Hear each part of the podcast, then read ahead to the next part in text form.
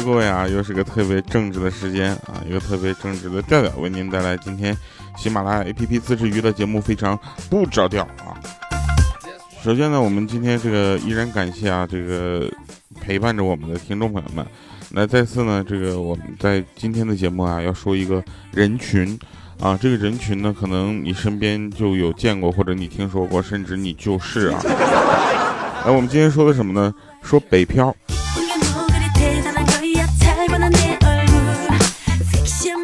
很多人呢都是从这个自己的家里，为了自己的梦想啊，来到了北京，然后开始了他的北漂的生活。但是其实北漂挺不容易的，为什么呢？因为他要这个承受比较高的房租，对不对啊？然后他呢又为了自己的这个梦想去努力的生活。首先他要解除解决的是什么？是生存的问题。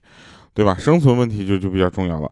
那这个时候，呃，他就会出现一个比较尴尬的事，就是他的期待和他那个目前所达到的这个高度呢是不太一样的。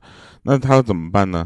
大部分北漂就是为了梦想而继续努力啊，要继续坚持。有很多人都是最后坚持出来了啊，比如说那个我们知道的很多这个明星艺人啊，他们都有过北漂的经历。这个呃，但是呢。不是所有的北漂都会成功，对吧？有有很多人到了一定的岁数之后呢，他们发现啊，还是要一个比较稳定的生活比较好。然后这有人发现我的嗓子不太对啊，这个换季啊，容易感冒啊，好久没有感冒了，这是感觉很亲切哈。呃，但是很多人呢，在选择放弃的时候呢，其实是对自己的北漂生活，呃，有一有一些些失望的。但是我想跟这些北漂们说啊，只要你努力过，就不要去呃太失望啊。毕竟你努力过了，争取过了，呃，我觉得这样就是好的。那比如说我啊，比如说我，我就努力过，对不对？我努力过之后，我现在我就我我看开了，我摊牌了，变成沪漂了。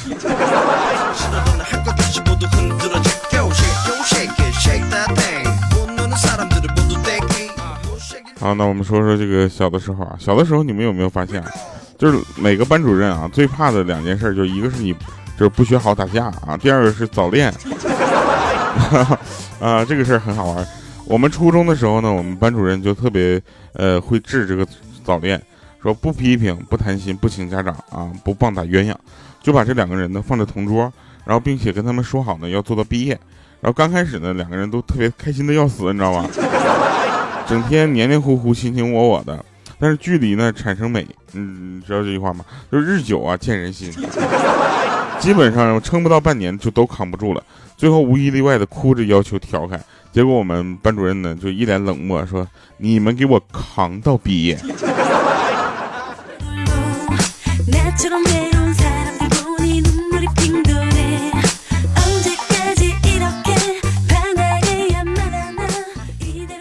我不知道你们有没有这样的朋友啊？就我，我有一个朋友呢，就基本上所有倒霉的事在他身上都发生过。他能现在还坚强的活着，我都觉得我我特别佩服他。他特别逗，就是他有一回坐黑车，你知道吗？被警察拦下来了，然后那个警察就怀疑这是黑车嘛。那司机连忙解释说：“不是，我们俩是朋友。”知道吗？我知道他号码，说着呢，就拿出手机给他打电话。然后因为我朋友坐他车坐了好几回了，你知道吧？就互相留的电话号码。然后这时候呢，我朋友手机响了，他拿出来之后，那警察一看，我去，手机上写着“黑车司机”。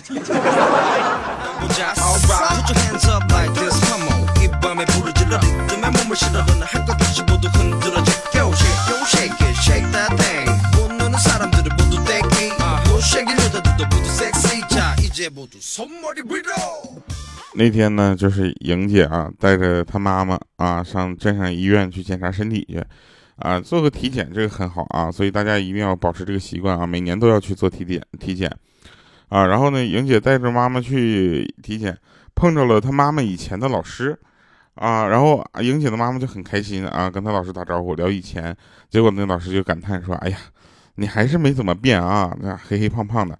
然后这莹姐一听就忍不住笑出声了，你知道吗？她妈妈就随即就瞪了她一眼。然后老师转头看到莹姐在那笑眯眯的说：“说这是你妹妹吧？这家姐俩长得真像啊！”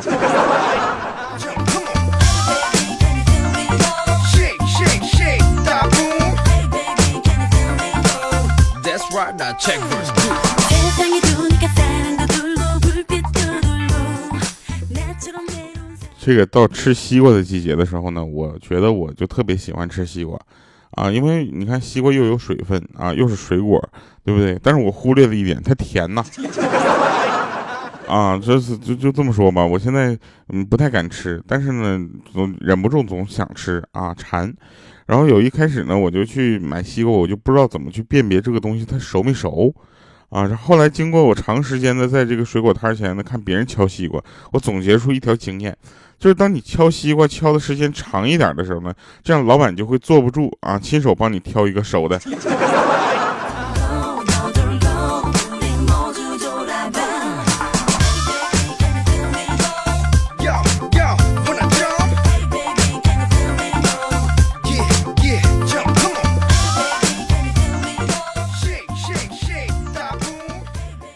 昨天跟我们一个女同事聊天儿然后呢聊着聊着我就开始忙我的事儿了，然后另一个女生呢就跟他聊，啊，跟他聊完了之后呢，那个女生也去忙了。你说我们这个女同事有多闲？然后呢，她又有个男生跟她聊啊，男同事跟她聊，说的这个就聊的这个内容呢，我们就在听，啊，这个女的呢说就说她老公啊，昨天跟一个女朋友呢，女性朋友啊，出去到夜里才回家。然后这时候我们都惊了，我们就吼。然后这男同事就问说：“那你不管管？”然后他说了：“说只要我老公占了便宜，就是我占了便宜，我们都是一家人。”然后我们就认真的看了一下这个女同事，我们突然发现这家她的身上闪耀着光辉呀。然后回头我问这个男生男同事：“我说你你你对这事怎么看？”他说：“怎么看？这么好的姑娘，当时我没娶她，我真后悔呀。”怎么？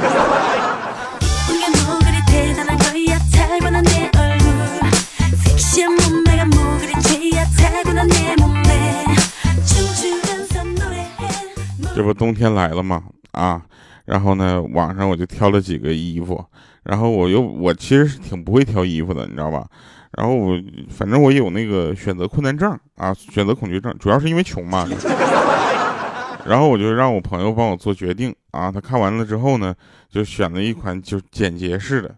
然后我说你是不是也觉得这种简单大方的风格比较适合我啊？他头都没抬说不是，你看一下，就这个尺码你能穿。我说你你再看一看，他说对呀，就这个有五个叉的呀。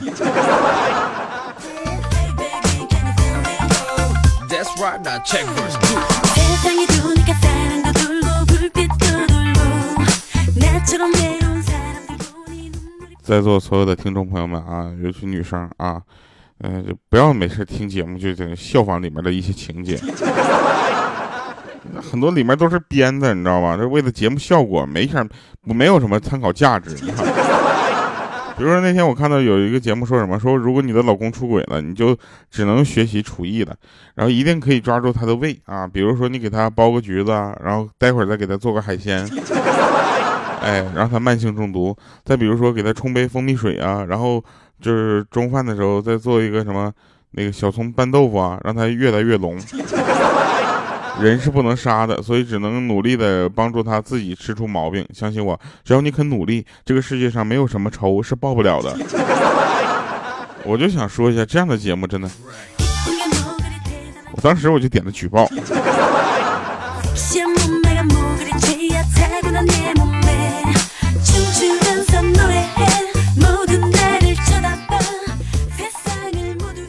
那个有一天呢，我们就在聊天啊。然后聊天的时候呢，就是我们有一个朋友呢，他叫什么？叫鹌鹑嘛。然后在那看电视啊，看到那个呃女女主角呢跟那个男主角呢私奔啊这个桥段。然后鹌鹑就问说：“妈，如果我跟别人私奔了，你们会怎么做呢？”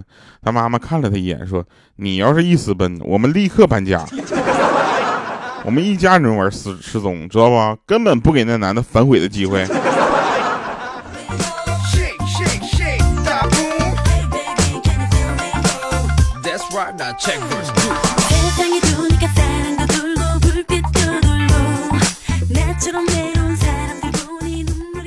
啊，话说回来啊，说北漂啊，这个北漂呢，你们有没有发现，这个每一个北漂都会说一个谎啊？就打电话说我过得挺好的 啊，对不对？你们想想啊，这个北漂你能想到的代表性人物，我我觉得有一半的人都能想到王宝强，对吧？我觉得怎么说呢？我觉得大家不要往那么高了看，你知道吗？你这样，你要不你就看看我，从一个北漂混成了一个沪漂，混又混回了一个北漂。当从北漂去上海的时候呢，就是结束北漂去上海的时候，我就觉得这个世界啊，呃，可能就是北京不需要我。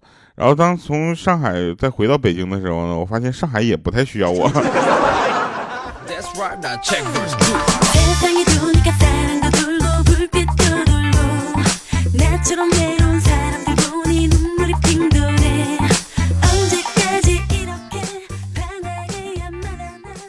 然后那个我有一个同事啊，他特别有意思，她呢是那种就是大大咧咧的女孩。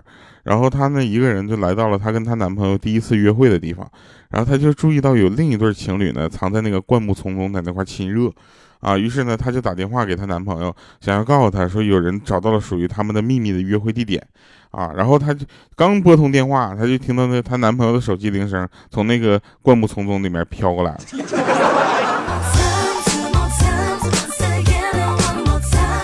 你说这个女同事她当时心有多大，你知道吗？她还在那唱歌呢。灌木丛中有歌声，我飘飘荡荡看过去。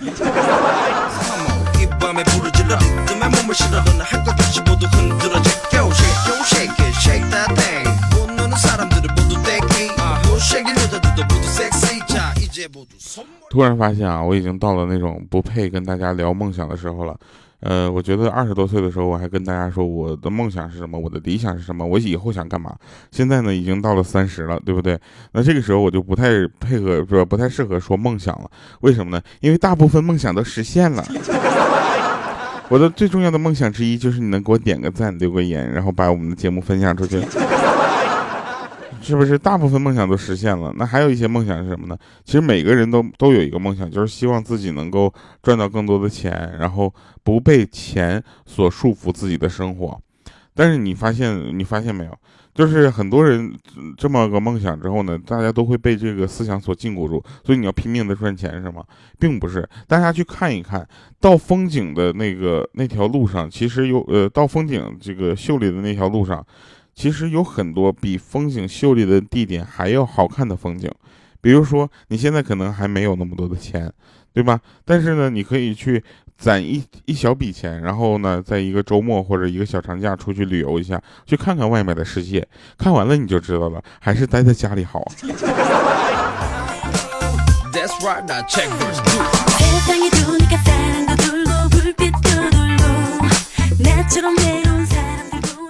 我们五花肉啊，五花肉，这个呃，前两天呢，他就就是去客陪客户嘛。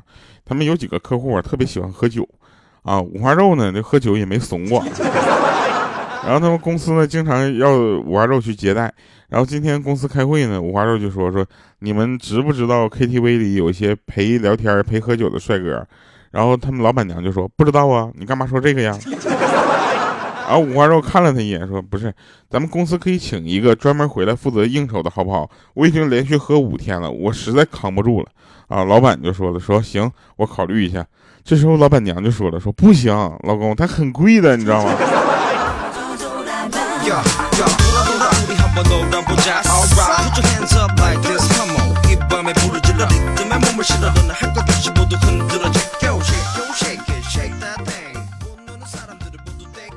说这个一个好几年前的事儿啊，那个时候呢，这个五花肉呢刚买了一个 iPhone 四，知道吗？打算越狱啊。那个时候 iPhone 还要越狱的，然后到店里不知道该怎么说啊，憋了半天爆出一句说：“老板，我要出轨。”那老板愣了几秒啊，给他装了个陌陌，这也是他玩陌陌一直到现在的原因。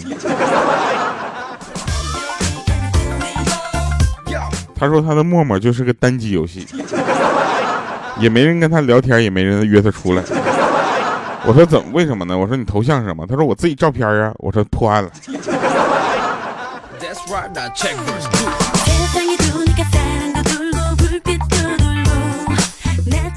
好好多人呢都担心啊，说莹姐以后生了宝宝之后呢，会出现这样的情桥段，就是调调在那刷着手机，一抬头发现宝宝拽着这个纸抽那个纸呢往嘴里塞，然后马上呢我就就调调就抱过来抠他嘴里的纸，抠出一团之后发现还有一丁点儿啊，就是钉在那个他的牙板上。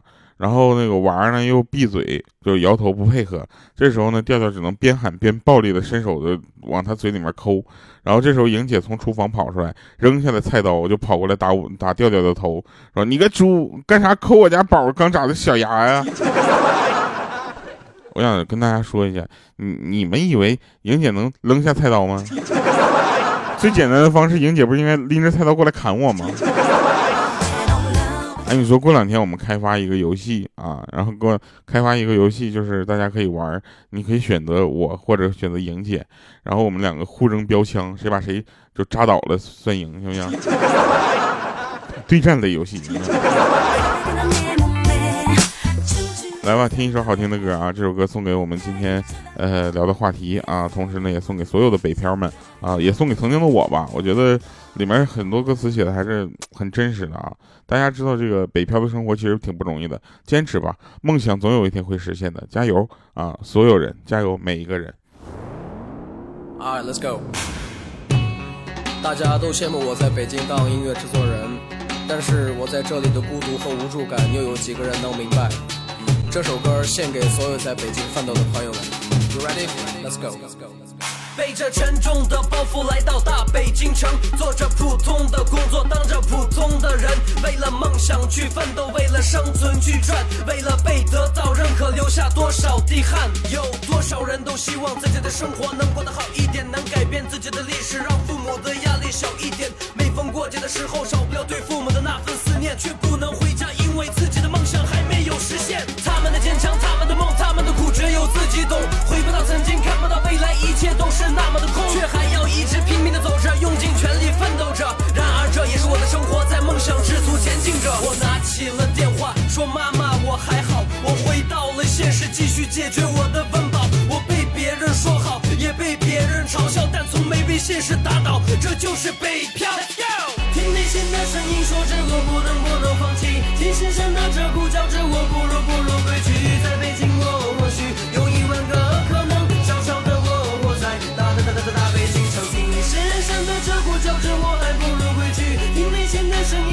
我不能不能放弃，只要我还有口气，就一定能走下去。不管前方刮着彩虹，还是下着暴雨。Here we go, no ladies and gentlemen, this is my private statement. I'm a producer, rapper, studio, also is my parliament. You cannot stop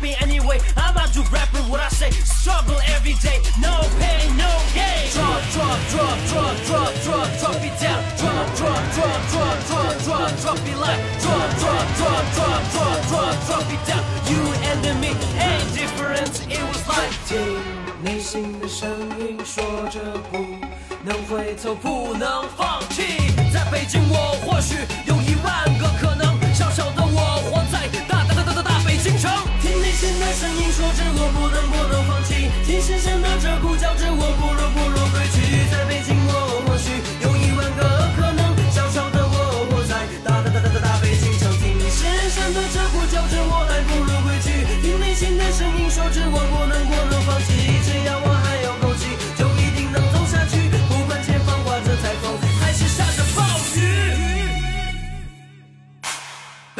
Bilmedim zadenim üçün musafir bulup men Her bir şehrini kezip müzik oynap toxlamadım her dem 故事的最终我还是决定用这种特殊的方式来陈述我此时此刻最想表达的情感